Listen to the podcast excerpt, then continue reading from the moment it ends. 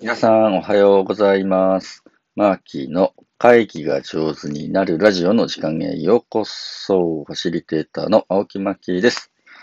今日は、えー3月11日木曜日の朝ですね。えー3.11の日ですね。あれから10年ですか。えー私たちは一体何を学んだんでしょうね。うん、いろいろ考える朝です。昨日おお話しさせていただいた、ね、僕が初めて見たプロのファシリテーターの話にはたくさんのコメントを頂戴いたしました。ありがとうございます。とっても嬉しいです。で、えーっとね、えーヨコピーさんからもですね、こんなコメントをいただいております。えー、マーキーはどんなファンタジーアイランドを書いたんでしょうありがとうございます。昨日紹介したね、ファンタジーアイランドって理想の社会を書くっていう。まあ、ほんと僕はね、その頃から自然の中でハンモックでゆらっとして、釣りをしてるみたいな、のんびりした、えー、みんながのんびりできるね、あの社会になったらな、というふうにして思いました。と思ったらね、昨日も今日もなんかハンモック庭に出したり、えーちょっと釣り竿をね、えー出したりしております。はい。えーあ、今実は住んでるのはファンタジーアイランドなのかもしれないですね。ありがとうございます。えー他にもね、コメントいただいていて、これ結構あの、ありがたいなと思ったんですけれど、うーん、ノブさん。えークイックミーティングはエフェクティブミーティングだっていう話ね。話し合うことにアクションが大事というね、えー意識。僕は弱いかもしれないなという話をマーキーの話で気づきました。ありがとうございます。というコメントをいただきました。ありがとうございます。あとね、ちまちゃんからはね、私は33歳の時にチョン・セイコさん、えーというね、まあ僕らのファシリテーター仲間ですけど、がミノーに来てくれて、えー、講座を初めて受けたのが、まあ初めてのね、プロのファシリテーター体験でしたというふうなところでね、えーそのチョンさんから教わったこと、すごく大事なことをね、いくつもコメントいただきました。本当ありがとうございます。いやあと、焼きトマトさんからはですね、マッキーさんのトーク内容も素晴らしいけど、皆さんのこういうコメントも貴重ですね、というふうにしてね、えーコメントいただきました。本当ありがとうございます。はい。BGO さんからですね、アミットさんの話とっても響きました。身振り手振りまで叩き込むということ、職人芸だと思いました。というふうなところで、えー他にもね、印象に残った会議の話リクエストします。ということで、リクエストまで頂戴しました。ありがとうございます。はい。えーっと、今日は、何の話かというと、まあ、昨日ご紹介した僕がね、初めて出会ったプロのファシリテーターのアミットさんという方から教わったことの話のちょっと続きをしたいと思います。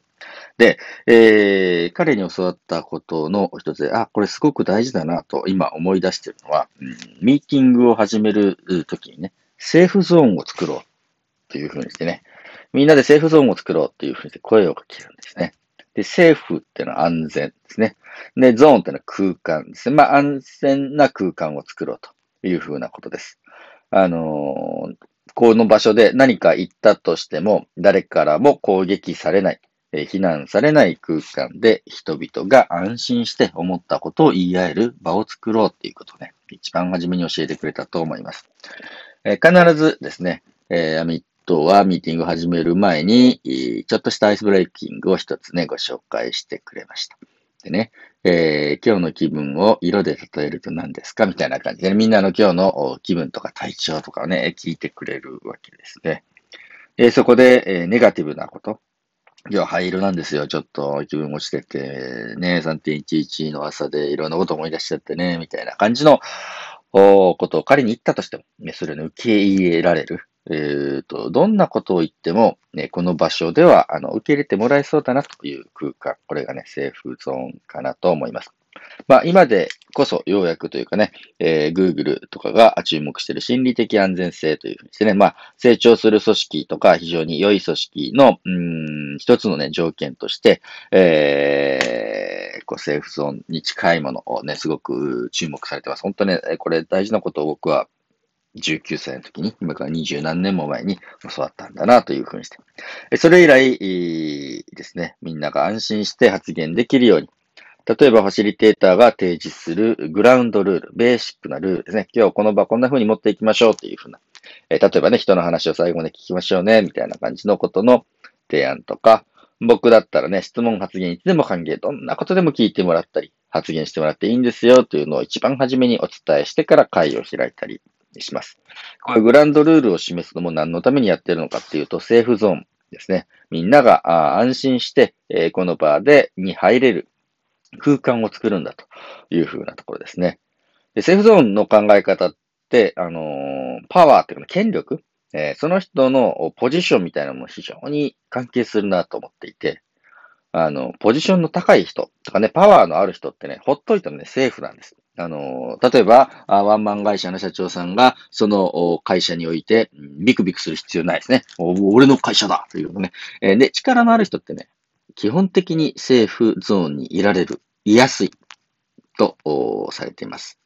で、むしろご配慮が必要とかね、私たちが気遣っておきたいのは、その集団の中で必ずしも力がない人たちです。若い人たちだったり、時には女性だったり、時には、うん、最近ね、加入したばかりの人だったり、えー、時には、その件について一番ね、情報をたくさん持ってない人だったりするかもしれません。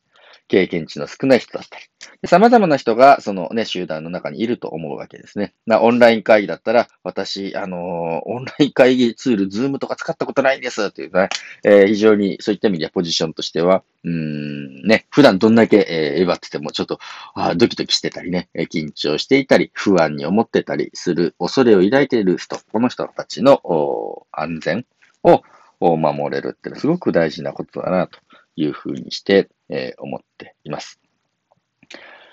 でね、えー、あ、そうそう、今日なんか新刊の僕があの、今度新しく出てくるオンラインでもアイスブレイクベスト50っていう本の見本誌が届くらしいんですけれど、そのアイスブレイクなんかも、アイスブレイキングなんかもなぜやるかというと、やっぱりね、その場に来た人が安心して自分の本当に思ってることをね、言えるっていうのが大事なんじゃないかなと思います。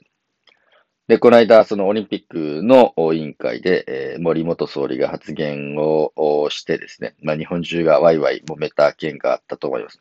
で、森さんがね、えー、発言したことを、ね、森さんってすごくその、オリンピックとか、うん、スポーツの世界で、ものすごいパワーのある人、あの、尽力した人、政治界にも、え通じていて、まあ、すべてのね、スポーツの行事ごとの、まあ、会長みたいなのを務められる力のある人だったんだね。で、その力のある人が発言したことが、それってちょっとオリンピック精神に反するんじゃないとかね、えー、ジェンダー的に言ってアウトでしょうというふうに、うん、気がついた人がその場で本当にいなかったかとい、たんじゃないかなと僕は思います。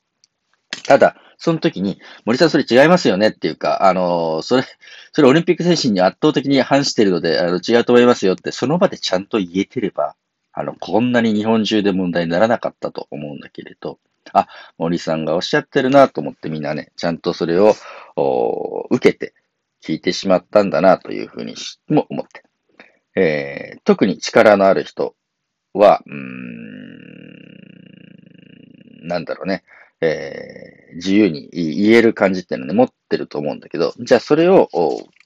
聞いた力のない人がどう自由に本当にね、それ違和感感じたり、気になるなとか、ちょっとおかしいんじゃないって思った時に言える感じがあるかってすごく大事だなと思います。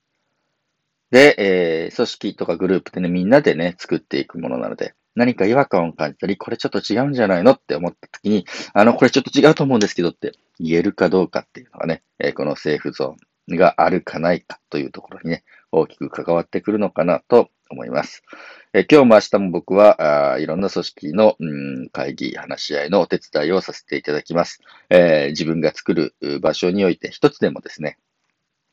セーフゾーン作っていけたらなと思っております。え、3.11の日にですね、えー、もちろん建物とか災害っていう意味でも安全であり、人々の心理面、え会議、話し合いの場面でも安全な空間を作っていきたいなと思った朝でございました。皆様最後まで聞いていただいてありがとうございます。ファシリテーターのマーキーでした。